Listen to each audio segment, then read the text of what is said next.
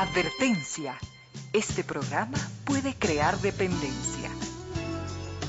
Dependencia de la buena música, del comentario oportuno, del momento poético, de las voces que siempre tienen algo que decir. Aquí se unen la música y la palabra, con cierto sentido.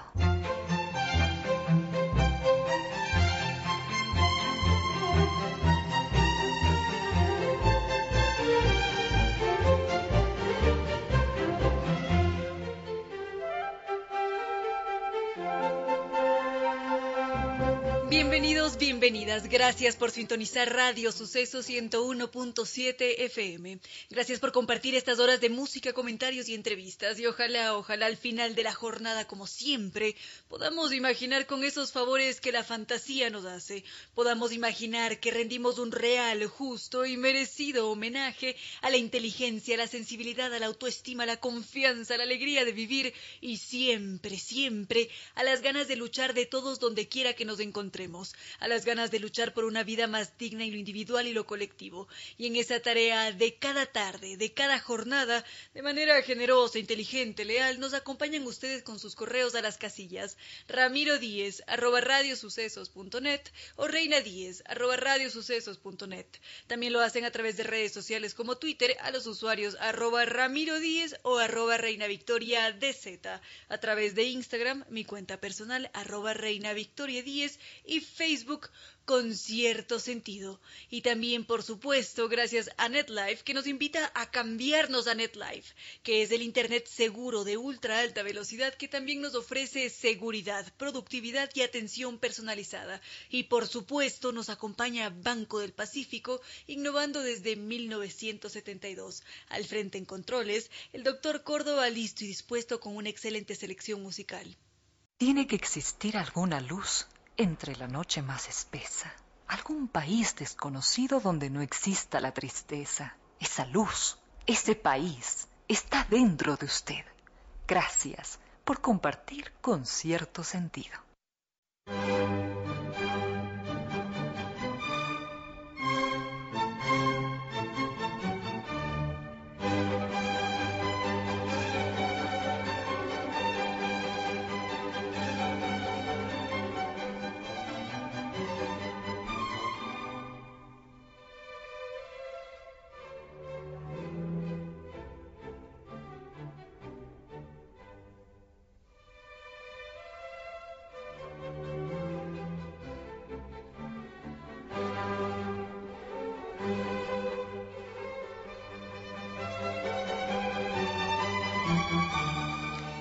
Impresionante cuán fuerte es la música clásica, cómo esta logra transmitir, nos lleva a sitios de ensoñación. Justamente hoy día nuestra efemérides trataba sobre Pergolesi, un gran compositor. Pueden, por supuesto, ver los videos de, este, de esta breve biografía en nuestro perfil de Facebook con cierto sentido y también en YouTube con cierto sentido ese. Bueno, esta composición no es de Pergolesi, podríamos poner una de sus composiciones más adelante.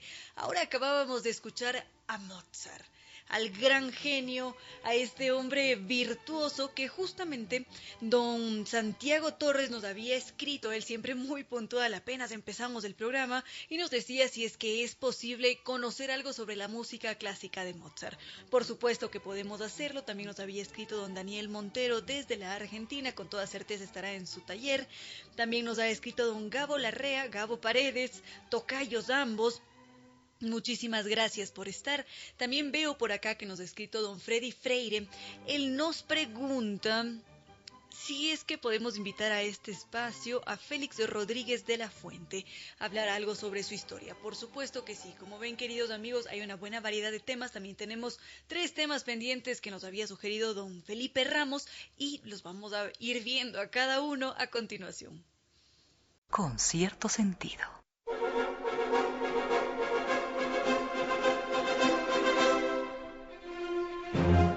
Vamos a ir primero con esta sugerencia que nos había hecho don Felipe Ramos. Esto ya lo había hecho hace algún tiempo atrás, unos días atrás. Él nos había preguntado por la antipsiquiatría, ¿qué era? Y es un tema complejo que ha estado en auge en estas últimas décadas porque hemos visto como en, justamente en estas últimas décadas se ha dado este incremento de disciplinas que abordan la problemática de la salud mental. Vemos que hay diferentes campos que intentan investigarla, encontrar diferentes formas de tratamiento, por supuesto, hay unos que hacen ciertas teorías, otros que crean nuevas técnicas justamente para poder comprender qué sucede en nuestro cerebro cuando experimentamos quizás un temor extremo, cuando estamos demasiado ansiosos, angustiados, cuando sufrimos una terrible depresión. Entonces, siempre, desde la noche remota de los tiempos, hemos intentado explicar la condición humana y cómo es que nosotros funcionamos dentro de una sociedad, porque todos estaremos de acuerdo con que hemos creado unas normativas sociales que permiten controlar esa condición humana, porque de esa forma nos mantenemos todos bajo las reglas. Y justamente hay algunas teorías que llegan a afirmar que todo el sistema actual, el sistema imperante social, lo que hace es producir en nosotros un efecto negativo y es allí cuando nosotros presentamos estas llamadas enfermedades mentales. Según las nuevas teorías, según la antipsiquiatría, las enfermedades mentales son el producto del sistema con todas sus estructuras que termina por causarnos malestar.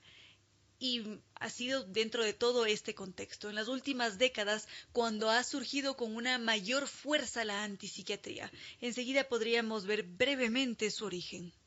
Con cierto sentido.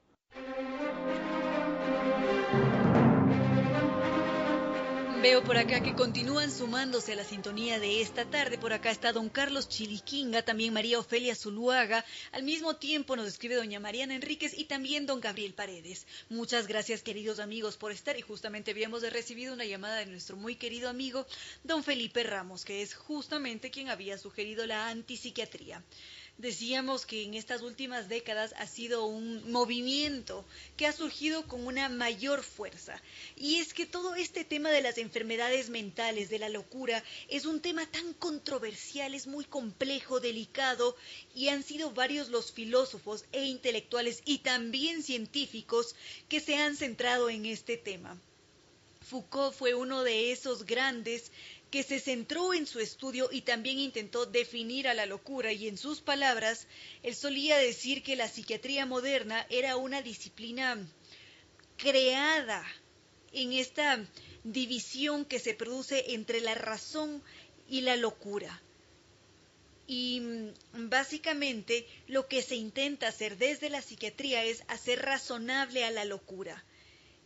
Y aquí nos encontramos con algunos que discrepan con estos conceptos o con estas afirmaciones, porque mm, todos los que critican justamente a este movimiento, o más bien, al contrario, todos los que critican lo que se ha establecido hasta ahora, las normas sociales, la creencia de la normalidad, llegan a decirnos que es el sistema el que nos enferma y también se cuestionan por qué la sociedad tiene que buscar un ajuste del comportamiento, ¿Por qué como seres sociales tenemos que encajar en un patrón de normalidad que nadie sabe exactamente qué es la normalidad? Porque a fin de cuentas, ¿quién nos dice qué es normal y qué no es normal? Lo hemos visto ya en otros ah, aspectos que quizás para alguien que esté refundido en medio de la selva sea normal no bañarse durante dos, tres semanas, mientras que alguien que está en el mundo occidental, en un territorio como como el nuestro, como en Norteamérica, ya en las zonas citadinas, lo corriente es tomar una ducha a diario. Entonces, ¿qué es normal y qué no es normal? ¿Quién termina por definirlo? Entonces, algunos consideran que son estos conceptos de normalidad, de las normas, que están regidos por una ideología que finalmente nos llegan a enfermar o a desestabilizar y que producen estas llamadas enfermedades mentales.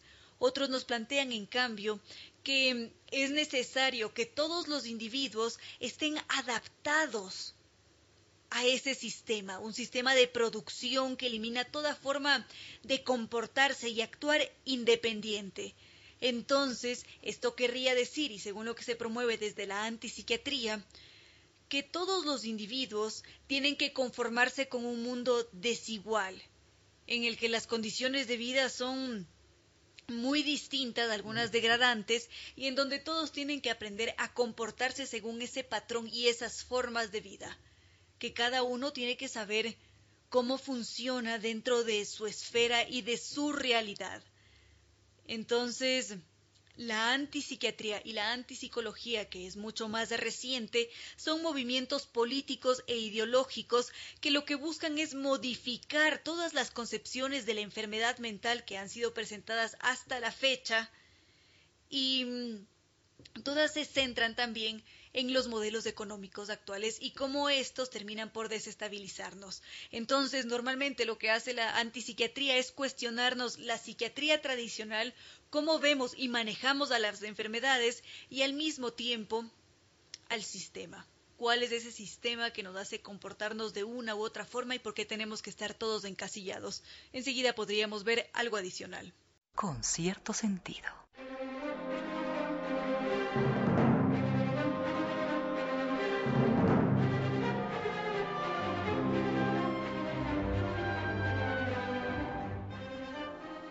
Queridos amigos, hasta ahora habíamos visto cómo la antipsiquiatría, que es este movimiento ideológico y también político, nos propone ver a la enfermedad mental desde otra perspectiva. Se pregunta quién está realmente enfermo. ¿Es el individuo como tal el que ha tenido un, un desequilibrio? ¿O es quizás la sociedad la que presenta un patrón de comportamiento que la lleva a enloquecerse de alguna manera? Se pregunta también si es que las enfermedades mentales tienen realmente una cura. ¿Existe esa enfermedad mental como tal? ¿O hemos llegado a, a creer que esa enfermedad se hizo real cuando en realidad no lo es? ¿A quién tenemos que sanar? ¿A quien es considerado como un loco o a la sociedad que ha terminado por llenar de angustias, de preocupaciones a ese individuo? Al mismo tiempo, o bueno, un poco después surge la antipsicología. Esta, en cambio, es una crítica en la que se propone desconectarse de todas las organizaciones, de los sistemas que nos condicionan para establecernos o para encajar en esa normativa social, para finalmente lograr ser individuos mucho más auténticos. Y mm, para algunos, esta propuesta de la antipsiquiatría y la antipsicología es un tanto irracional, mientras que otros nos dicen que es muy racional, porque quizás la irracionalidad es no permitirnos ser y no descubrir cómo somos realmente como seres humanos, sino que nos encasillamos en en las normas que ya han estado establecidas desde hace algún tiempo atrás. Hasta allí lo que podríamos decir sobre la antipsicología. A esta hora, recuerde que el dudar produce tanto placer como el saber.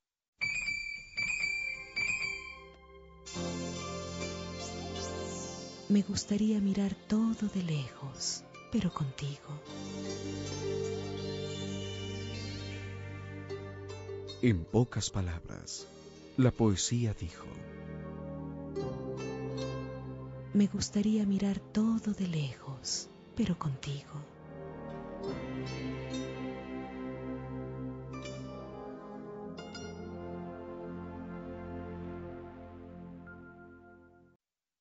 En silencio, ese rayo de luz que entra por su ventana quiere decirle que a esta hora la música y los comentarios se disfrutan con cierto sentido.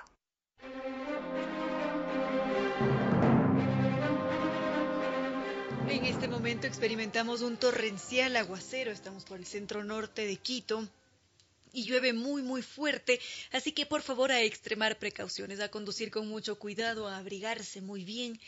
Y queridos amigos, recuerden que si quieren enviarnos sus comentarios o sugerencias, están allí nuestras redes sociales. Con cierto sentido es nuestro Facebook, Twitter, arroba Ramiro 10 o arroba Reina Victoria DZ e Instagram, arroba Reina Victoria 10 con cierto sentido.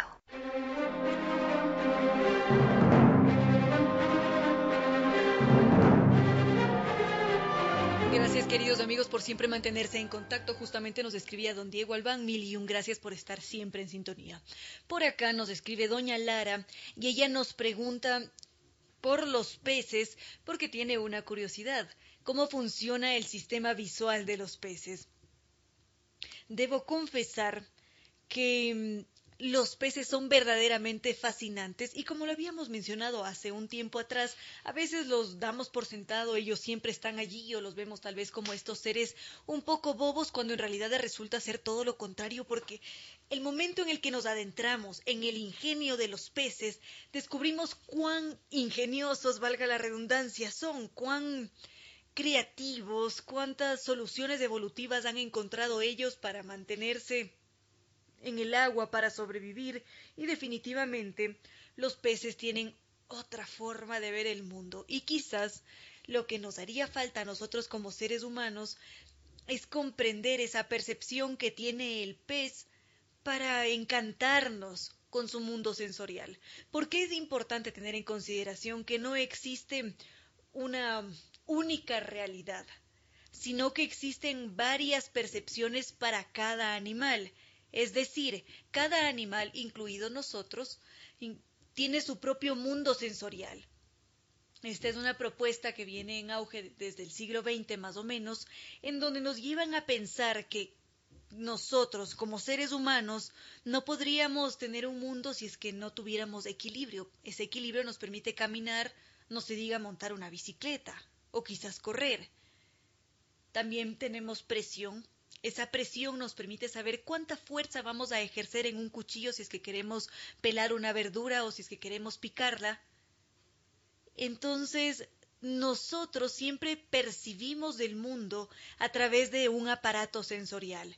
Y ese aparato sensorial es muy distinto según y cuál especie. Nosotros ya lo sabemos perfecto porque somos seres humanos, sabemos cómo funcionamos pero podríamos pensar quizás en el aparato sensorial de una lechuza o de un murciélago y de una polilla. Quizás diríamos que todos son muy similares porque son criaturas nocturnas. Pero la verdad sea dicha, son muy distintas, tienen sus propias diferencias biológicas que los llevan a ciertas discrepancias en su mundo de percepción. Es decir, que una lechuza tiene una forma de ver el mundo y al mismo tiempo el murciélago tiene su forma de ver el mundo y de hacer las cosas. Si pensamos nuevamente en la lechuza, esa lechuza confía en la vista y en el oído para poder cazar a sus presas. Y al mismo tiempo, los murciélagos también confían en el oído para poder cazar pero ellos lo hacen de una forma totalmente distinta porque ellos interpretan los ecos de sus propios sonidos y cazan en función de esos ecos. Es decir, que es su sonido propio el que los lleva a localizarse. Esto es la ecolocalización. Y las polillas, que también son criaturas nocturnas, que también se guían por sus sentidos, ellas tienen una preferencia por el olfato prefieren distinguir una presa de, un de una potencial pareja a través de los aromas. Entonces, esto lo que nos dice es que cada especie tiene sus propias formas de funcionamiento, cada una de ellas es muy distinta, y si es que nosotros logramos comprender, aunque sea de forma parcial, que el mundo sensorial de una lechuza es distinta a la de un murciélago y ni, ni, se diga a la de un ser humano, con toda certeza vamos a lograr comprender sus vivencias y por qué cada especie actúa como actúa. Y ya desde ese punto, lo que ahora sí podríamos hacer es adentrarnos en el mundo sensorial de los peces. Unos consejos comerciales y regresamos con cierto sentido. A esta hora, recuerde que, para ser un filósofo respetable, es menester predicar con el ejemplo.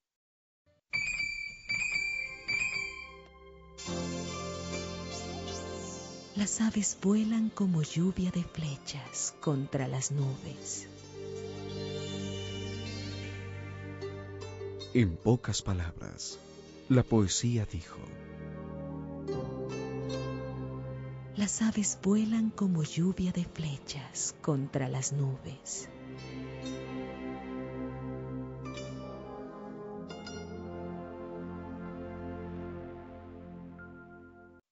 Con cierto sentido.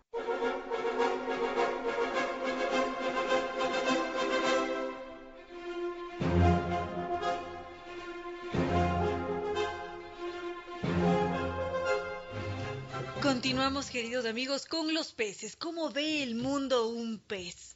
Nosotros también tenemos nuestra forma de ver el mundo, por supuesto. Cada uno de nosotros quizás em, se levanta por la mañana y tiene ese gran privilegio de ver y escuchar cantar a las aves. Otros quizás ven el mundo de forma distinta, quizás porque existe una limitación visual, y en cambio lo que hacen es maximizar sus otros sentidos, percibir de otra manera su propio mundo. Es decir, que quizás mm, se mueven a través del tacto, de los olores, se producen otras formas muy bellas de percibir ese mundo. Y exactamente lo mismo sucede con los peces. Decíamos que doña Lara, ella nos describe desde Argentina, y nos preguntaba por el sistema visual de los peces. Y cuando pensamos en la visión que tienen los peces es algo verdaderamente extraordinario y es también un sitio en el que podríamos descubrir cómo hemos terminado formándonos como seres humanos en el proceso evolutivo, porque los ojos de los peces se pueden parecer un poco a los nuestros, porque así como la gran mayoría de los vertebrados, donde también nos incluimos nosotros, ellos poseen tres pares de músculos que rotan el ojo en todos los ejes.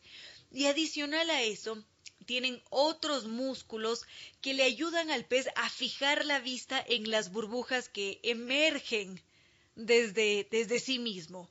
Y adicional a esto, y que hace que el sistema de visión de los peces sea aún más extraordinario, ellos tienen un sistema de refracción, es decir, que la proporción de la velocidad de la luz atraviesa este, este sistema de refracción y ellos pueden captar esa luz para más adelante poder ver bajo el agua y lo hacen con una extraordinaria nitidez. Y a diferencia de nosotros, ellos no poseen párpados porque simplemente no los necesitan. Ellos allí en su ambiente, en el agua en el que están nadando, ya mantienen humectados sus ojos todo el tiempo, entonces no hay necesidad de párpados. Al mismo tiempo, podríamos pensar en estos peces que son mucho más fuertes en el campo visual. Están allí las platijas. Las platijas son estos peces planos. Normalmente suelen venderlos en, los, los mercados como una rareza y como un delicatessen. Y estas platijas son muy extrañas porque mm, tienen los ojos pegados en, la parte superior. Y justamente estas platijas lograron perfeccionar su musculatura ocular de tal forma que ellas son capaces de rotar cada ojo de manera independiente. Es decir, que los ojos de las platijas actúan tal cual como el ojo de un camaleón. Es decir, que la capacidad que tiene una platija visual le permite abarcar dos campos visuales de manera simultánea. Es decir, que con el un ojo podría percibir que hay una potencial presa y con el otro podría saber con toda tranquilidad que se aproxima hacia un, un depredador. Y esto es una tarea muy compleja, porque esto quiere decir que se sigue el hilo en paralelo de esa presa probable y del depredador a la vez. Quién sabe y nosotros no seríamos capaces de conseguir la misma acción. Quizás podemos decir, sí, por supuesto que sí, con el un ojo puedo ver que, que alguien está acercándose hacia mí y mientras que con el otro me pongo a leer. Pero seguir el hilo de las acciones representa una altísima complejidad. Es necesario tener una gran atención y las platijas son capaces de hacerlo. Ahora, algo extraordinario con las platijas es su infancia, pero eso lo podríamos ver a continuación después de nuestra respectiva pausa cafecito o tecito. En silencio, ese rayo de luz que entra por su ventana quiere decirle que a esta hora la música y los comentarios se disfrutan con cierto sentido.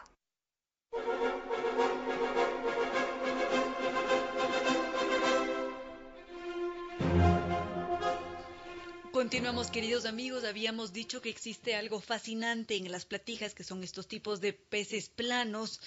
Y es que estos individuos nacen como, como peces normales y ellos normalmente nadan en vertical con un ojo a cada lado, tal y como vemos a cualquier pececito que está en el agua en un charco o en una laguna por aquí en nuestros alrededores. Y luego llega un punto en su vida en el que de forma asombrosa, esto será más o menos después de unos cinco días, estas platijas sufren una transformación. Lo hacen antes de llegar a la edad adulta y es allí cuando ellas sufren durante cinco días una transformación facial. Y lo hacen sin necesidad de un bisturí, ni suturas, ni absolutamente nada. Definitivamente es un proceso muy doloroso porque la platija, ya cuando está a punto de entrar en esa etapa adulta, cambia la posición de sus ojos y ya no están a cada lado, como los pececitos a los que estamos acostumbrados, sino que vamos a suponer que el ojo del lado izquierdo se pasa al lado derecho y los tiene a los dos juntos. Este proceso doloroso hace que la platija cuente con una visión binocular. Y nos preguntaremos por qué, por qué la naturaleza necesita que una platija tenga una visión binocular. Y la respuesta es muy simple. El estilo de vida de esa platija lo requiere. Ellos habitan en el fondo, muy en el fondo del agua, están en estas partes arenosas o quizás donde hay varias piedras y allí ellas consiguen camuflarse de una manera extraordinaria y para eso necesitan también la visión, porque es esa visión binocular la que más adelante les va a permitir efectuar una excelente caza. Pueden quizás captar a un camarón desprevenido, pero para eso necesitan una refinada percepción de la profundidad y por eso necesitan que los dos ojos estén juntos y no uno a cada lado. Esto hace que, la platija case con una mejor precisión y que adicional a esto piense en cuál es la mejor opción que tengo para realizar una emboscada perfecta y que me beneficie. Entonces, este es un producto de la evolución. La platija sufre una evolución ocular que es una estrategia para que esa platija pueda sobrevivir. Y ojo que esta no es, un, no es un cambio evolutivo exclusivo de la platija, sino que está presente en otras 650 especies de peces. Y lo más triste de esto es que todas esas especies de peces están amenazadas por la sobreexplotación, por la sobrepesca. Enseguida podríamos ver algo adicional sobre los grandes depredadores entre los peces y continuamos con otros temas. Con cierto sentido.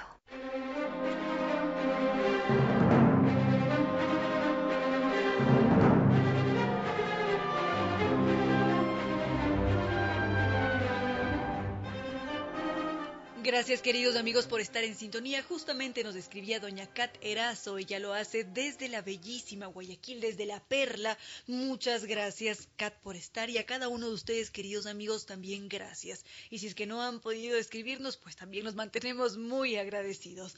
Estábamos ahora con el asombroso mundo sensorial de los peces. Este había sido un tema propuesto por doña Lara y mm, decíamos que los peces son muy distintos y tienen un sistema visual muy poderoso. La visión que ellos tienen les permite tener una percepción del mundo adecuada para ellos poder sobrevivir. Y entre los peces depredadores más grandes, ellos han logrado perfeccionar también su sistema de visión, porque ellos son mucho más rápidos por sus estructuras óseas musculares y mm, al mismo tiempo por esta magnífica visión que ellos poseen, porque son estos elementos en conjunto los que les permiten cazar a sus presas, y esto definitivamente representa un gran desafío evolutivo. Imaginemos nosotros como seres humanos que vamos a una cueva.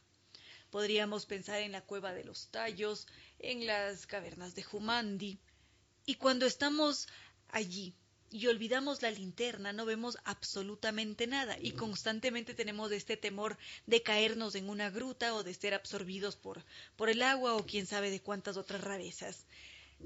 Exactamente esa sensación que nosotros experimentaríamos en una cueva sin luz, la experimentan los peces, pero ellos la experimentan cuando están en las áreas más profundas, cuando se sumergen en el océano, cuando ingresan a esas aguas profundas, allí ellos tienen grandes dificultades. Primero porque la, temperatura del ambiente disminuye, su temperatura corporal también disminuye, los movimientos de, de los músculos se hacen mucho más lentos. Y para esto, ellos han tenido que perfeccionar su visión porque no se pueden permitir no ver en la profundidad, porque probablemente allí está una presa o probablemente en esas aguas profundas pueden encontrar un refugio para no ser cazados por un depredador. Y lo que es asombroso es que Gracias a la evolución, ellos lograron perfeccionar su sistema de visión para mantener esos ojos en funcionamiento. ¿Y qué es lo que han hecho? Simplemente, suena simple, pero no lo es tanto, ha sido calentar sus ojos, los músculos de los ojos se mantienen calientes por la contracción de los vasos sanguíneos, a veces por ciertas musculaturas que ellos poseen, y de esa manera ellos logran ver en las aguas profundas. Podríamos nombrar a una serie de especies, cada una más emocionante que la otra. Bastaría con mencionar a los tiburones caminantes.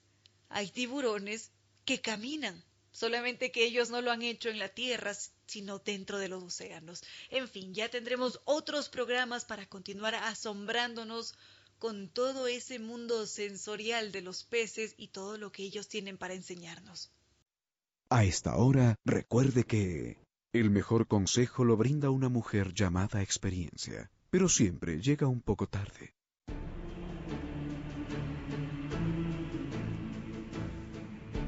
Viva con Diners Viva su mejor historia. Aquí en Sucesos, un día como hoy. Con el auspicio de Diners Club, tu mundo sin límites. Hubo un niño que a los cinco años quedó huérfano y empezó a vivir una infancia cruda y luego una adolescencia no más amable. Este huérfano de techo, de cariños y de libros se llamaba Alexei y tuvo que hacer de todo para ganarse el pan amargo duro y escaso de cada día. Recadero, pastor, lavaplatos, cargador, chatarrero, vigilante, estibador. No, no hubo una sola humillación ni un solo dolor que no tuviera que soportar y por eso, cuando se hizo mayor, cambió su nombre y decidió llamarse Amargo. Amargo. En ruso se dice Gorky. Y su nombre entonces fue Máximo Gorky y se le recuerda como el escritor número uno de la literatura socialista. Tal vez eh, tanto sufrimiento de niño, unido a un brillante talento y a un temperamento inquebrantable, se conjugaron para regalarnos una literatura emotiva, comprometida y profunda. En su libro Caminando por el Mundo, al recordar los momentos difíciles de la vida, Gorky dice, se sale uno del camino y pierde todos los senderos y por fin, cansado de buscarlos, aprieta los dientes y se adentra derecho en la espesura y en definitiva, siempre sale al camino. Aquel niño huérfano, aquel monumental ser humano y gran escritor soviético, había nacido un día como hoy, 16 de marzo de 1868. Gracias, Alexei Maximovich más conocido como Máximo Gorky. Gracias por tus libros y tu ejemplo y siempre feliz cumpleaños.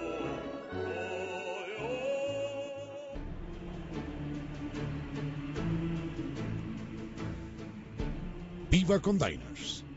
Viva su mejor historia. Aquí en Sucesos, un día como hoy.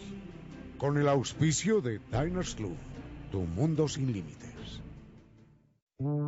Un momento para la historia y las noticias del mundo de los animales, nuestros hermanos.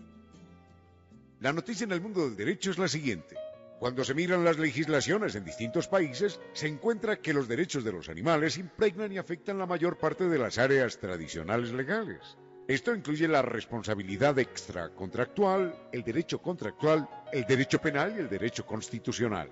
Ejemplos de esta intersección conflictos de custodia de animales en las separaciones o divorcios y casos de mala práctica en veterinarios. Los otros animales, nuestros hermanos. En silencio, ese rayo de luz que entra por su ventana quiere decirle que a esta hora la música y los comentarios se disfrutan con cierto sentido.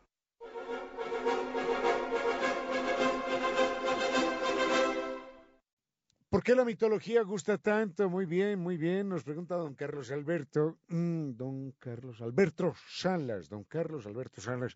¿Por qué la, la mitología gusta tanto si sabemos que es mentira? Porque los seres humanos gustamos de las historias fantásticas, por eso nos gustan eh, los héroes, las novelas de ficción, eh, los relatos que nos hablan de otras galaxias, de extraterrestres, por eso creemos en tantas cosas, en los horóscopos, en los dioses de una y otra naturaleza, porque nos encanta, nos encanta la fantasía y la imaginación. Mm, sabemos que no es verdad, pero nos gusta. Cuando leemos Cien años de soledad, sabemos que no es verdad, pero nos gusta. Si leemos eh, Los hermanos Karamazov, sabemos que no es verdad, o La metamorfosis, un tipo que se convierte en un insecto, Gregorio Samsa, sabemos que no es verdad, pero nos gusta.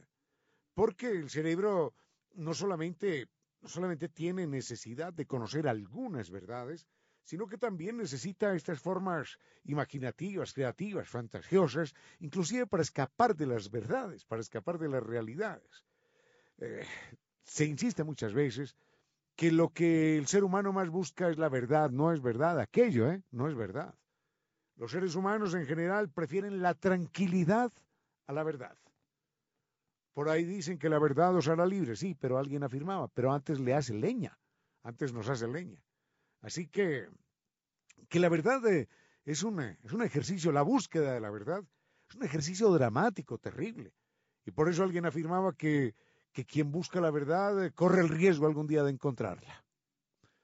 Por eso, por eso nos gusta la mitología, por eso, por eso nos gustan los juegos infantiles, por eso nos gustan las novelas y las poesías y las fábulas, donde habla un zorro y habla un perro y habla un elefante y una hormiga, y lo, lo leemos y lo aceptamos, porque entramos en ese juego. Creo que a los seres humanos, más que la verdad, nos, nos interesa estar calmados, estar felices, estar tranquilos y jugar. ¿eh? Jugar inclusive con esas pequeñas o grandes mentiras. En todo caso, enseguida hago una breve, una breve referencia a la mitología, que es uno de esos temas lindos que a veces consideramos en este programa. Con cierto sentido.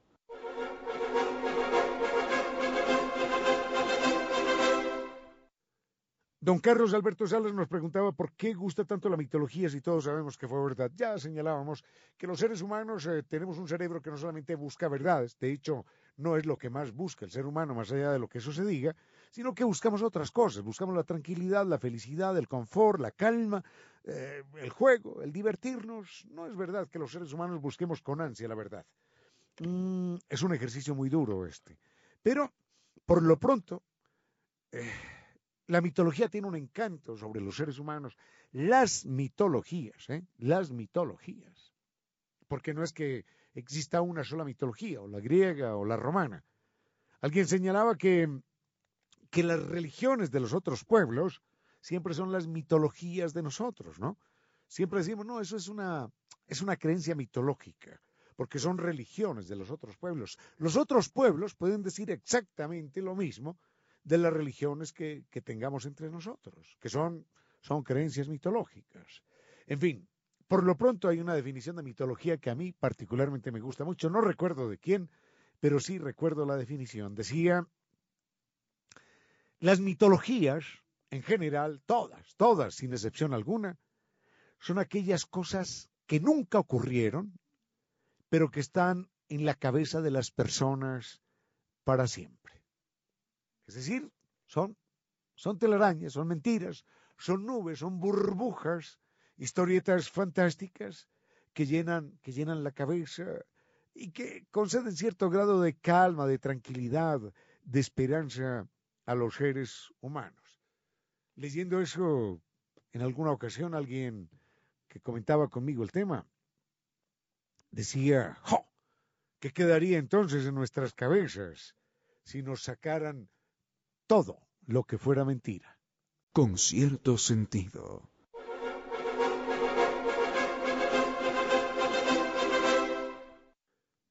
Para hablar de, la potencia y de la validez de las mitologías nos tenemos que ubicar en el tiempo. Hoy, hoy Zeus, mm, el dios o Júpiter, no, no, no está metido allí entre las nubes, ¿eh? eh amando a mujeres, a mujeres eh, como, como, las nuestras, o a ninfas, o a dioses, o, o a semidiosas. Hoy sabemos que no, hoy sabemos que no. Yo no creo que si uno va a Atenas y le pregunte a la gente si cree que detrás de esa nube está Zeus lanzando rayos o amando a otras diosas, ningún ateniense le vaya a responder a uno que sí, seguro que no, seguro que no lo, no lo cree nadie. Pero hace dos mil o dos mil quinientos años la gente creía aquellas cosas. Hoy habrán cambiado de creencias, ¿sí? Pero las creencias van cambiando en el tiempo y las personas también, y van perdiendo terreno y van siendo reemplazadas por otras.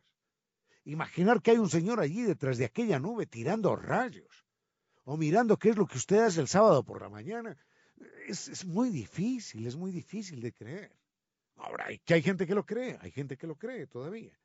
Pero en todo caso, hoy nadie creería que, que cuando va a Esmeraldas o a Manabí, allá en el fondo del dios del mar está el dios Neptuno. Nadie creería aquello.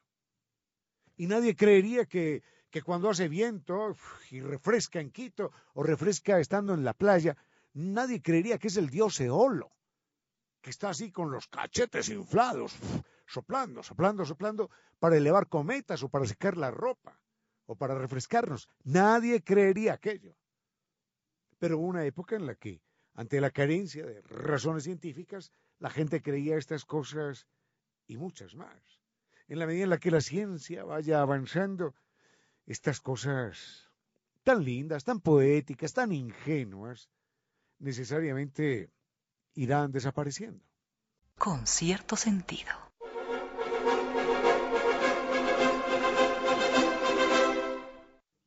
Cerremos este tema de las mitologías recordando que, que los mitos eh, o las mitologías en general influyen y marcan la vida de las personas, la vida en términos colectivos o la vida en términos individuales.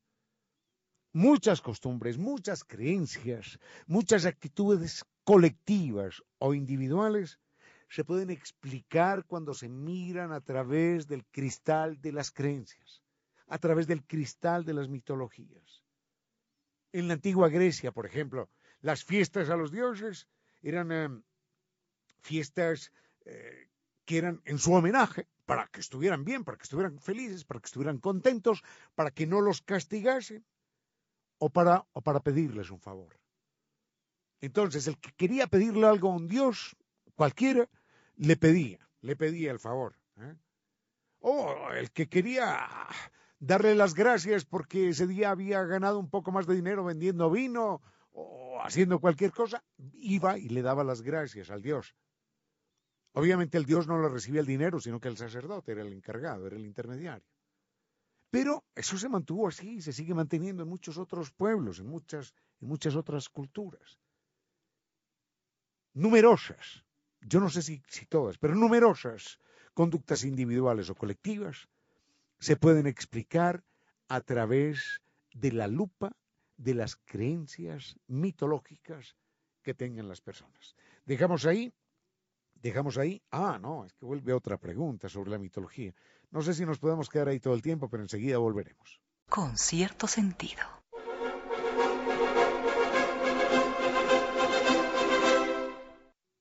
No, este tema de la mitología es eh, muy, muy extenso, es inagotable y no habría cómo, no habría cómo cerrar esto sin un comentario adicional. Hay que recordar que cuando uno mira los dioses, los dioses griegos, uno encuentra que esos dioses griegos eran en muchos, en muchos casos peores, peores que nosotros, los seres humanos, o bueno, digamos que por lo menos iguales. Cuando uno ve las historias de todos ellos, los crímenes, eh, las, las, las, venganzas, las, las mezquindades, historias escandalosas, violencia, traiciones, asesinatos, incestos, robos, genocidios, cuando uno ve todo eso, encuentra, se me ocurre en este momento decirlo, encuentra que esas historias de esas divinidades lo único que muestran es la miseria humana. Porque esas divinidades no son más que una proyección de las miserias humanas. Esos dioses hechos a imagen y semejanza nuestra.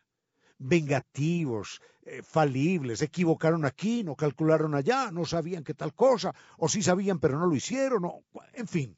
Y tomaron venganza y estaban furiosos y son, son así con todas las oscuridades de los seres humanos.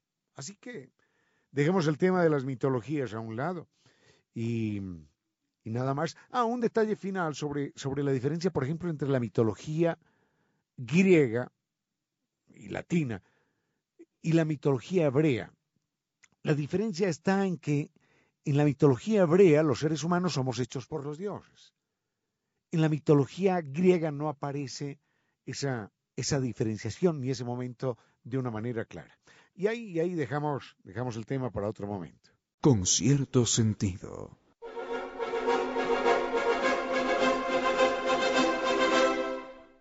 Uno de los temas que había estado dando la vuelta era el tema de la mitología. Y alguien se preguntaba por qué gustaba tanto la mitología, cuál era el encanto de la mitología. Y aunque habíamos hablado bastante acerca del, asunto, eh, se quedó algo que quiero, que quiero volver a, a enfatizar. Y es que los seres humanos buscamos respuestas. A los seres humanos nos asustan las preguntas, porque la pregunta significa incertidumbre, inquietud, duda, no saber qué es lo que va a pasar. Y entonces la respuesta de cualquier orden, la respuesta nos tranquiliza. A los seres humanos nos interesa una respuesta que nos tranquilice, no que necesariamente nos aclare el panorama. Así que por eso existen los cuentos, las mitologías, las creencias, porque la gente lo que busca es ante todo la tranquilidad. La filosofía, la filosofía mm, es, es especulativa qué es el ser, qué es la vida, qué es la muerte, qué es la ética, eh, se justifica o no se justifica esto. La filosofía se queda en esa burbuja de lo especulativo. La filosofía no, no avanza más allá de, de hipótesis y de teorías. La ciencia, la ciencia en cambio, a pesar de los resultados espectaculares, extraordinarios, recordemos que todo lo que, lo que vivimos es gracias a la ciencia. Esta comunicación que estamos teniendo a distancia es gracias a la ciencia. Alguien puede grabar este programa y escucharlo en un mes o en un año o en cien, y es gracias a la ciencia. Si usted se ha montado en un avión y ha llegado a Miami o a Bogotá o a Guayaquil o ha cruzado la mar Atlántica, es gracias a la ciencia. Si la mayoría de nosotros estamos vivos, es gracias a la ciencia. Gracias a la medicina, gracias a las vacunas, gracias a lo que sabemos de los gérmenes, gracias al microscopio, gracias a los hipotensores, gracias a, las drogas que combaten el, colesterol alto, por ejemplo. Es gracias a la ciencia. Hasta el botón de su camisa, el esfero que usted tiene en la mano, el celular, todo es gracias a la ciencia, el computador. Si usted puede hablar con su hijo que está en Estados Unidos o con su hija en Alemania, es gracias a la ciencia. Si usted recibe y envía correos electrónicos, es gracias a la ciencia. Y si a pesar de su miopía o hipermetropía usted puede leer sin problemas, es gracias a la ciencia. Así que la ciencia es, la ciencia es la base de todo. Pero sin embargo, los seres humanos, que somos los únicos irracionales, entre la ciencia y las creencias, elegimos las creencias, porque somos irracionales. Entre la ciencia y la mitología, nos arrojamos de brazos. En la mitología tenemos una fe ciega en las creencias. A pesar de la, a pesar de la ciencia, a pesar de las evidencias de la ciencia. La gente tiene apendicitis y entonces va y se hace atender por la ciencia. Pero le da las gracias a sus creencias. ¿Se dan cuenta? Somos animales extraños. Ahora, en el fondo, en el fondo, la gente sabe que sus creencias están, están tambaleando.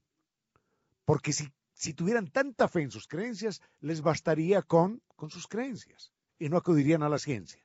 Pero para todo en esta vida, para todo, acuden a la ciencia, para todo.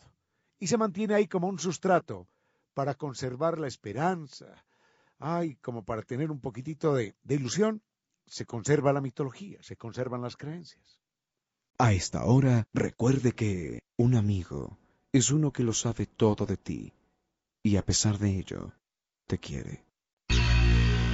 Su carro seguro que es muy valioso y tiene un alto precio, pero no se puede comparar con el valor de la vida humana. No confunda valor y precio. Conduzca con precaución. Con cierto sentido.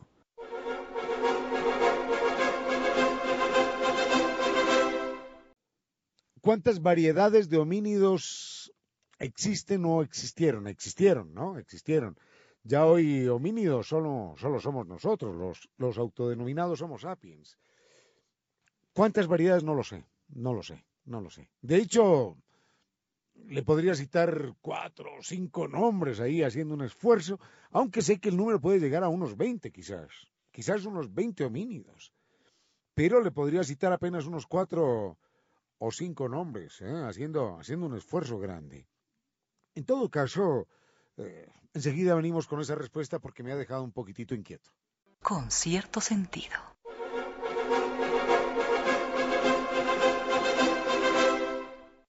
Don Galo Zurita nos hace una pregunta sobre la que yo no tengo, no tengo la respuesta. ¿Cuántas clases de homínidos hay? Bueno, a ver, eh, están, eh, están en los, en los museos, ¿no? Porque, a ver, eh, hoy solamente existe una sola clase que somos nosotros, los autodenominados sapiens sapiens.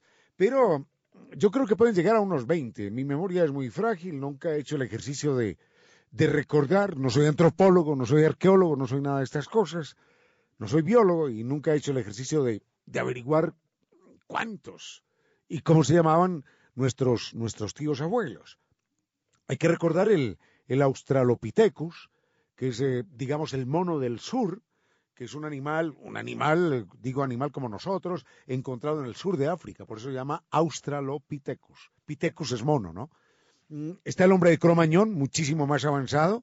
Eh, está el hombre de Neandertal, extraordinario personaje también, que hoy podría pasar inadvertido entre nosotros, lo mismo que el hombre de Cromañón. Si lo vestimos y lo rasuramos, podría estar sentado en un estadio o, en una oficina en cualquier parte y nadie lo notaría. Está el hombre de Java, el hombre de Pekín, no sé cuáles otros. Eh, déjeme hacer una, una, una miradita a mi, a mi memoria erosionada y, y quizás pueda citar enseguida otros dos o tres, pero no le garantizo un número total. Pero pueden ser alrededor de 20 homínidos los que han existido. Lo que queda claro es que eh, los homínidos hemos venido evolucionando, eh, por lo menos en, el término craneano, con una frente más, más vertical, más protuberante. Nuestros antepasados la tenían eh, más echada hacia atrás y el hecho de que sea más protuberante significa que tienen que almacenar, tienen que dar más espacio al, al, cerebro en todo caso. Mm, hay también una, una modificación en la mandíbula, se ha hecho más pequeña y la dentición en general se ha modificado.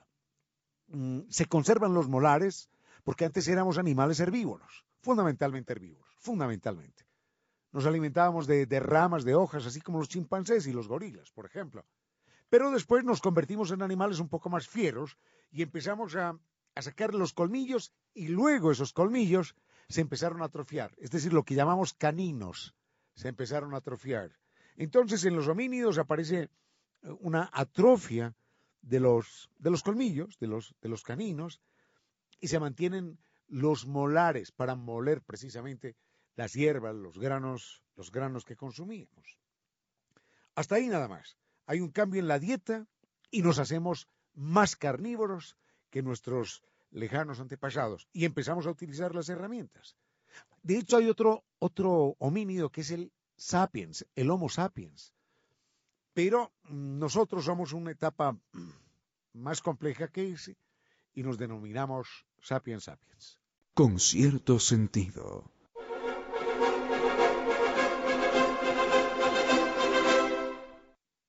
Don Carlos Fernando González, don Carlos Fernando González, ¿de quién me acuerdo con ese nombre?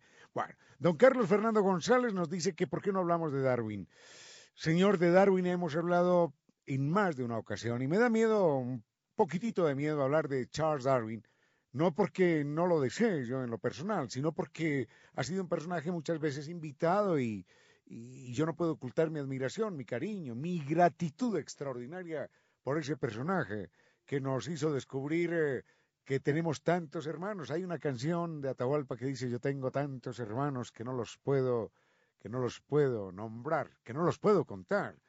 Bueno, me gustaría escuchar esa canción al final de este comentario en homenaje a Charles Darwin, que nos enseñó que, que todos somos hermanos, la lagartija, eh, el buitre, la jirafa, el cocodrilo, el hipopótamo, el ratoncito, todos, todos somos hermanos en esta extraordinaria historia de la evolución. Pero, ¿cómo, cómo, no, cómo no referirme a este personaje? del que tengo algunas estampillas, porque yo quiero mucho a Darwin y, le tengo una paginita con estampillas que han editado en distintos lugares del mundo. En todo caso, cuando Darwin emprende ese viaje extraordinario en el Beagle, que es la más grande, la más importante aventura náutica eh, que el ser humano haya emprendido en los tiempos modernos, Darwin tiene apenas 21 años o quizás 22. Eh, es un jovencito, es un jovencito. Y y él pertenecía a una familia de intelectuales. Él no necesitaba arriesgar su vida de esa manera. En esa época era arriesgar su vida. Dar un viaje alrededor del planeta Tierra que le tomó cinco años, eh, era de valientes, ¿eh? Era de valientes porque uno nunca sabía con qué pueblo se iba a enfrentar, a qué circunstancias, a qué enfermedades, a qué accidentes, a qué mareas, a qué ¿A qué tempestades en la mitad del mar o, en tierra? Era más fácil permanecer tranquilamente en Londres, ¿no? Pero en todo caso él pertenecía a una familia de intelectuales acomodados, no tenían urgencias económicas. Su padre le, le pidió que estudiara para clérigo, él dijo, no, no, por favor, por ningún motivo. Después le pidió que estudiara derecho y dijo, menos, menos, tampoco derecho. Bueno, si lo tuyo son las ciencias, entonces estudia medicina y empezó a estudiar medicina, pero finalmente la abandonó. Mm, era, era un observador de la naturaleza. Su padre le envía una carta en la que le dice, hijo mío, no tendrás ningún futuro. Tu cuarto está lleno de, de lagartijas, de, de, ratones, de caracoles, de piedras, de mariposas, de insectos disecados. ¿Hasta dónde vas a llegar? ¿Qué crees que vas a conseguir con esto? Bueno, consiguió nada más ni nada menos que aclararnos la teoría de la evolución, señor. Por lo pronto, en buena hora Darwin no hizo caso a su padre.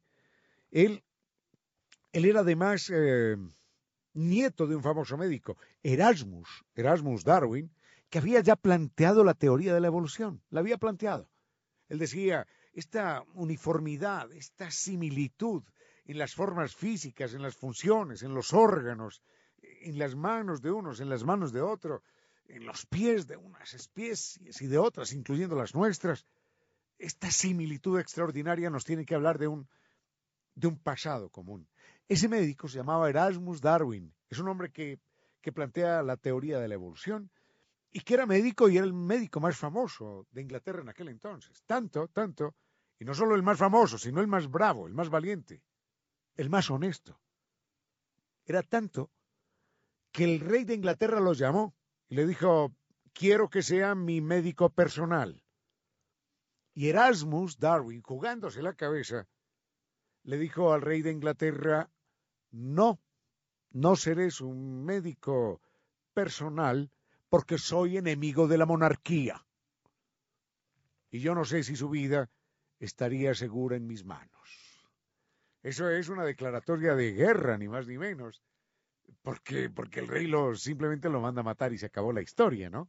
Pero así era de bravo Erasmus Rotterdam, el abuelo de Charles Darwin. Bueno, los intelectuales. Esta es otra pregunta. Me dejan mirarla y ya volvemos. A esta hora, recuerde que no hay camino hacia la dignidad. La dignidad es el camino. Batería, gasolina suficiente, buen estado de las llantas con el aire exacto, aceite en el motor, líquido de frenos y hasta buena música a bordo. Todo está listo. Faltan eh, solo las neuronas, las suyas, las de su cerebro. Por suerte, usted tiene más de 100 mil millones. Demuestre su inteligencia. Valore la vida. Conduzca con precaución. En algún lugar de la realidad existe la fantasía. Con cierto sentido.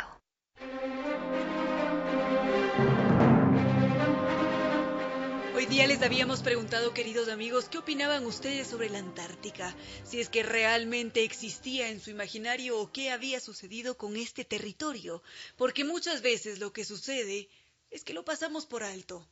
Consideramos que es un sitio que está allá tan alejado que mm, aparentemente podría no tener importancia, cuando en realidad cuenta con una historia extraordinaria, cuando en realidad es un territorio que está allí lleno de investigaciones y de vida también. Dentro de toda la de todo ese paraje que nos parece tan inhóspito, hay mucha vida también, entre todos los investigadores, todos los microorganismos, en fin. Y justamente a principios de este 2020, todo un equipo de científicos, de geólogos, físicos, ingenieros y un artista se fueron hasta la Antártida, pensaba que era la Antártica, pero bueno, hasta la Antártida, para crear un atlas de un continente que no existe. Y justamente hoy contamos con la presencia de este artista. Él es Santiago Vélez, maestro en artes plásticas, posee posgrados de especialización en estética, una maestría en producción e investigación artística. Actualmente está en curso su doctorado en estudios avanzados de producciones artísticas por la Universidad de Barcelona. Y, adicional a esto, ha ganado varias becas y estamos aquí con un verdadero artista. Bienvenido a este espacio, maestro Santiago Vélez. Muchas gracias, Reina. Muchas gracias a ustedes por la invitación. Y decirte que se dice de las dos formas, Antártida o Antártica. Está, es correcto. En buena hora. Entonces no estábamos tan despistados como suele sucedernos en este espacio. Bueno, Atlas... Muchas gracias por invitarme. No, es un verdadero gusto contar con su presencia. Mm, recordar que aquí tenemos también audiencia que nos escucha en Colombia, estamos aquí en Ecuador y regados también por diferentes partes del mundo. Algunos, están ahora en Argentina, otros en Chile, otros en Noruega y esto es verdaderamente magnífico. Pero por ahora centrémonos en Atlas de un continente que no existe. Muy bien. Eh, pues es que a mí me pasó un poco como lo que tú decías al principio, como que Claro, sabemos que está ahí, pero muchas veces se, se omite. Y me pareció que hubo algo como que me impactó muchísimo y es que muchos mapas incluso no lo, no lo representan. Y, y en el colegio, cuando estudiaba, me, me pasaba que yo estudié cinco continentes, que existía América, Europa, África, Asia y Oceanía y nunca me hablaban de ese sexto continente. Entonces era como, bueno, si existe o no existe, ¿por qué no es un continente? ¿Por qué no lo representan los, los atlas? Entonces a partir de eso empiezo a hacerme esa pregunta sobre su existencia. Y bueno, ahora nos estamos preguntando cuál fue el resultado de ese cuestionamiento que usted tuvo tiempo atrás, porque definitivamente esto lo llevó a un proceso de investigación y se embarcó en una verdadera aventura, porque fue ese único artista que integró este grupo a principios de 2020 para explorar la Antártica. Sí, entonces con el programa Antártico Colombiano, que hace ya, eh, yo era el tercer artista que enviaban dentro de sus investigaciones, ha coincidido incluso que ahí pues eh, debo aprovechar que estoy en una emisora de Ecuador para dar las gracias porque los tres artistas hemos estado en la base antártica ecuatoriana, la Pedro Vicente Maldonado, que queda en la isla de Greenwich y que está allí hace, no sé, hace más de 20 años o algo así. Y que eh, la experiencia pues fue maravillosa, comprobé que sí existe, comprobé además que que es de vital importancia para nuestra humanidad.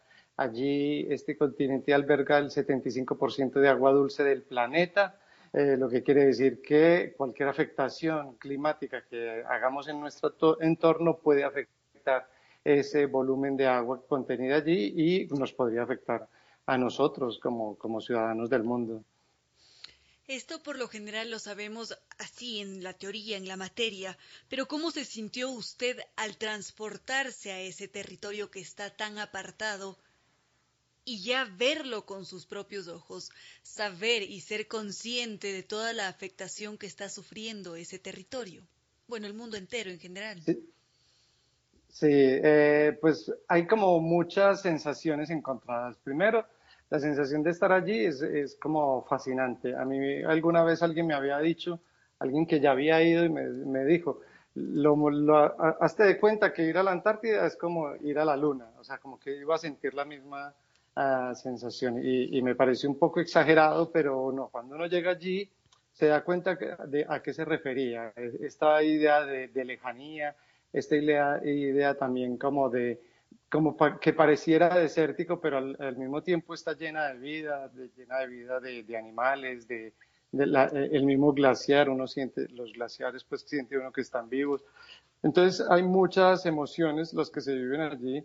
Eh, eh, lo primero es, es, la grandeza de este, de este planeta, eh, reconocer que, que, eso está ahí, que esa, incluso esos, esos volúmenes inmensos de glaciares eh, tienen unas aguas eh, congeladas de hace millones de años, que, que, que, que los, las conexiones naturales, había un espacio en, en, una isla, en la isla Rey Jorge, que veíamos unos fósiles de unos árboles que se encuentran en nuestro continente, pues en la zona más chilena.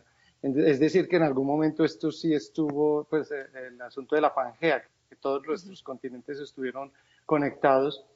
Entonces, todas estas, eh, esta dimensión tan grande de, de, nuestra Tierra se percibe ahí. También otra sensación abrumadora es, es darse cuenta cómo, cómo, podemos afectar nosotros realmente el clima, eh, estar en un lugar absolutamente distante, lejano y, y que te encuentres basura, eh, eh, ya te hace cuestionar cosas como hasta dónde va a llegar, cómo son las corrientes del mar que pueden llegar a traer esto hasta estas playas. Eh, también eh, la condición de, del calentamiento. Eh, hay un ciclo natural de inviernos y veranos que, es lógico que los glaciares se derritan, pero muy recién llegado de, de mi experiencia allí, se registró la temperatura más alta, nunca antes eh, sentida pues, eh, o registrada en, estos lugares que fueron de entre 18 y 20 grados centígrados en una base argentina. Entonces, eh, eso te hace pensar que, que, sí estamos impactándolo tanto con las acciones de nuestra cotidianidad, pero también las acciones industriales y de mega explotación de, de, las deforestaciones y todo lo que estamos haciendo. Entonces, no, la, las sensaciones son muchas, eh, son también como una cosa muy bonita era la integración de los países, todos estos científicos, todo, todos los, los, militares también en función de, de, ser conscientes de ese territorio. Ese territorio está declarado como un territorio de paz y ciencia. Y esas dos eh, ideas son muy potentes. Es muy potente pensar que hay un lugar de, del mundo destinado para ambas cosas, es decir, para eh, que todos podamos estar ahí tranquilamente y en armonía, pero también para, para ser estudiados, para entendernos un poco como, como en esa noción de, nuestra historia, una historia eh, que está ahí, como les decía, congelada, pero también en unas repercusiones que, que nos afectan. Ayer conversaba con un científico que ha estudiado mucho eh, eh, los niveles de mercurio que se puedan registrar allí y eh, lastimosamente el mercurio que se utiliza en la minería, tanto artesanal como industrial, eh, está empezando a generar estragos, eh, no de niveles mm, en este momento que hagan daño, pero que sí se empiezan a, percibir en los animales. Los animales ya tienen registro de, en, su, en su cuerpo de ser portadores de mercurio. Entonces, te hace pensar que pues eh, eh, aquí en, eh, muy cerca de donde yo vivo en Medellín, eh, he visitado zonas mineras donde utilizan mercurio. Entonces pensar que desde por acá una, una montaña de 3.000 metros de altura se riega ese mercurio, se transita, se pasa a otro río, de otro río a otro río, va al mar y del mar llega hasta estos animales, eh, es pensar en unas dimensiones bastante eh, abrumadoras de, de, de, de nuestra noción de, un solo mundo, una sola tierra. El impacto es tremendo y esto nos demuestra cuán conectados estamos los unos a los otros. E imagino que de toda esta experiencia finalmente surge el arte, surge esta exposición Atlas de un continente que no existe y nos lleva a pensar cómo usted decidió utilizar el arte como una herramienta para evidenciar toda esta problemática actual. Sí, yo pues eh, hice, digamos, como una estrategia que me funcionó muy bien, como estaba acompañado con tantos científicos, eh, había dos físicos, dos oceanógrafos, un geólogo, un glaciólogo, Ah, estaba Iván Vallejo, que es un montañista bastante famoso de allá de, Ecuador, con nosotros estuvo. Entonces yo, eh, de algún modo, mi estrategia fue aprovechar un poco las experiencias de cada uno de estos científicos y mientras ellos hacían sus investigaciones eh, ligadas a, esto, al estudio de las piedras, al estudio de las corrientes marítimas, o, la radiación eh, que se siente allí, pues yo aprovechaba esos insumos para generar mis, eh, mis proyectos de investigación en creación, o sea, como en esa cosa, cómo podía transformar. Entonces, a partir de eso empiezo a generar una serie de obras. En esta exposición que tengo actualmente hay como las primeras, todavía tengo muchas en, proceso porque eh, eh, estar allí te, te, te, lleva la cabeza a unos niveles bastante eh, productivos, por decirlo de alguna forma, y entonces establezco unos diálogos con esos con esas disciplinas. Eh, un, alguien que, que, no tuve, pues no conocí, pero que es fascinante es la cartografía. Eh, este territorio todavía no ha terminado de ser cartografiado, es bastante inhóspito.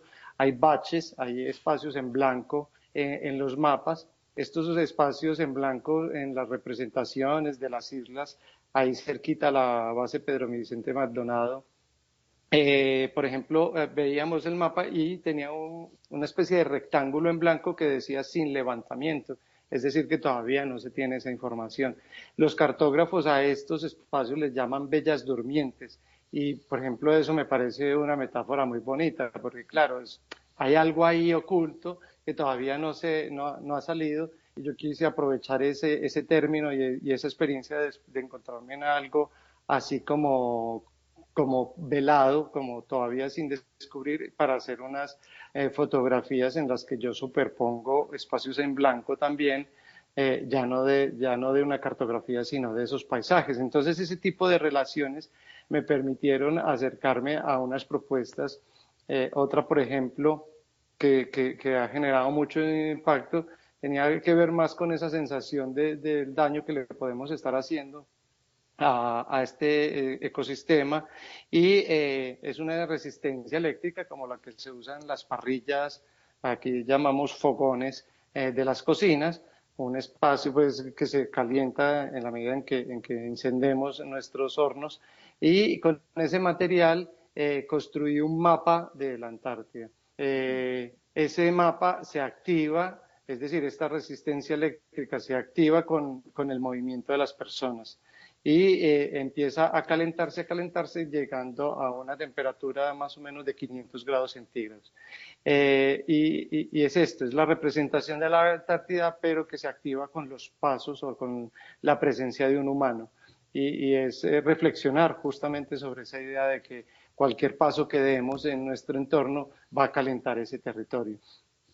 Y, eh, eh, perdón, dime. No, no, por favor, lo escuchamos. Eh, otro ensayo u obra que hice que quería, es un dibujo que hago con luz en una técnica fotográfica bastante utilizada que, se llama así dibujo con luz. son que se deja la fotografía con una exposición de tiempo prolongado, en mi caso fueron 20 segundos con el diafragma abierto, con la exposición abierta, y yo intento con esta luz dibujar el, mapa de, la Antártida.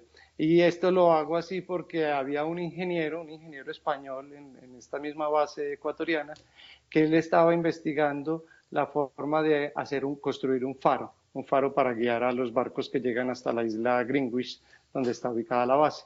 Entonces, pensando en, esa disciplina de este ingeniero, ¿cómo podía yo hacer uso de esa disciplina?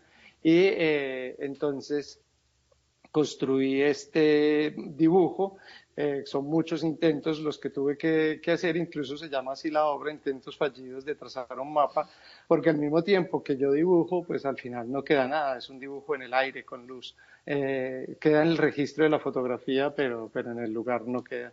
Entonces hay varias piezas eh, que, juegan un poco como con ese diálogo con los, con los expedicionarios. Hay una que me impactó muchísimo y es un, un glaciólogo también muy reconocido allá en, Ecuador que se llama Bolívar Cáceres. Él hacía eh, ya hace 10 años, él fue a esta base y clavó dentro del glaciar unos elementos, es como un tubo de plástico que se llaman balizas. Esto se usa para medir el nivel de descongelamiento. Eh, en este momento, cuando yo voy, encontramos que esas balizas están casi todas por fuera. Es decir, que han registrado un descongelamiento de unos 5 metros y medio en ese periodo de tiempo. Y también con esas eh, balizas construyó otra obra que se llama así, se llama calentamiento, eh, cambio climático, perdón, eh, en la que yo estoy registrando ese cambio con esos mismos elementos. Entonces, al final lo que sucede allí es que mis obras que estoy exponiendo son todas, en su mayoría, insumos que me brindó la experiencia de compartir con todos estos científicos sus conocimientos y sus inquietudes también sobre este territorio. Esto quiere decir que Atlas de un continente que no existe se trata de una experiencia artística, porque definitivamente vamos a sufrir un impacto al transitar por cada una de las instalaciones. Ahora nos preguntaremos con toda certeza, si justamente nos escribe don Jorge Mario Vélez desde Medellín, ¿cómo podemos observar su obra, es decir, a dónde tenemos que ir si es que estamos en Medellín y cómo hacemos nosotros desde el Ecuador o desde los diferentes puntos del mundo para poder apreciar su obra. Bueno, los que están en Medellín se pueden acercar hasta el 3 de abril a la Galería Locus Arte Contemporáneo que queda en el poblado. Queda, esto es como la 10 más o menos, o sea, una zona bastante céntrica del poblado y bastante transitada. Los que no puedan asistir porque esté por fuera o por algún otro inconveniente, eh, pues invitarlos a revisar mi página web, santiagoveles.net, o mis redes sociales también, eh, en Instagram, santiago.veles.es, que allí he ido publicando cada una de estas obras que se, que se pueden apreciar eh, en la exposición y seguiré publicando unas más eh, que me falta todavía para terminar de componer todo el conjunto de obras. Eh, también hay una publicación de un catálogo en ISU. Yo voy a publicar ese link en mi red social, en Instagram, eh, para que puedan acceder a él y revisarlo, porque además está no solo las fotografías, sino también toda la explicación de dónde proviene cada una de estas obras y eh, eh, aludo también un poco a esa relación que les estoy diciendo con los científicos y con la experiencia de, de habitar este lugar tan, tan absolutamente mágico. Perfecto, y nosotros también nos quedamos por acá con el enlace de acceso en caso de que lo quieran, queridos amigos, saben que siempre pueden escribirnos a través de nuestros diferentes canales. Por ahora, agradecemos mucho su presencia en este espacio, maestro Vélez, en buena hora esta exposición Atlas de un continente que no existe y estaremos pendientes de todas las investigaciones a venir y futuras instalaciones también. Y ojalá que la próxima sea por acá en el Ecuador. Ay, me encantaría, me encantaría ir a mostrar esto por allá. Muchas gracias, Reina, por la invitación, a Ernesto que nos puso en contacto y a, todas las personas que me acogieron también en la base Pedro Vicente Maldonado de Ecuador. Perfecto, muchísimas gracias. Muchas gracias.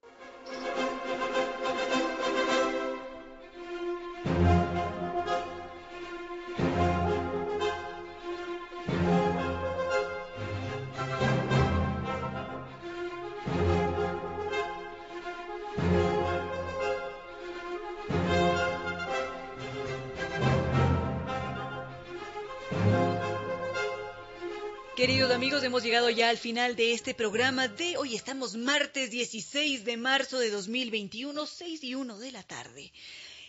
Hemos llegado a ustedes gracias a la presencia de NetLife, que NetLife nos invita a cambiarnos a NetLife porque es el Internet seguro de ultra alta velocidad que también nos ofrece seguridad, productividad y atención personalizada. Por supuesto, también gracias a Banco del Pacífico, innovando desde 1972, el doctor Córdoba en controles, por supuesto, con una excelente selección musical como cada tarde. Y cómo no agradecerles a cada uno de ustedes, queridos amigos, que nos ha acompañado a lo largo de esta tarde. Gracias a don Juan Carlos, Jorge Mario Vélez, doña Mónica, Inés, don Iván Enríquez, Emilia Jarrín, Edison Gavilanes, gracias a cada uno de ustedes por haber estado y también por habernos escrito y quienes no pudieron hacerlo no hay ningún problema porque sabemos que ya va a llegar ese momento en el que finalmente Vamos a estar allí en la interacción. Recuerden que siempre pueden escribirnos a nuestros correos ramiro díez arroba radiosucesos.net o reina díez arroba radiosucesos.net.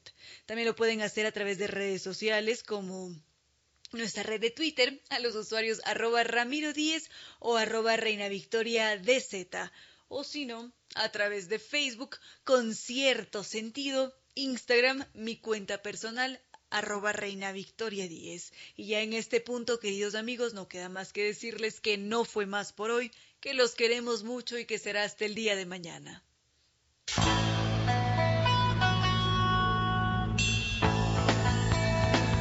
Si como dicen es cierto que en la vida no hay casualidades, piense, ¿por qué escuchó usted este programa?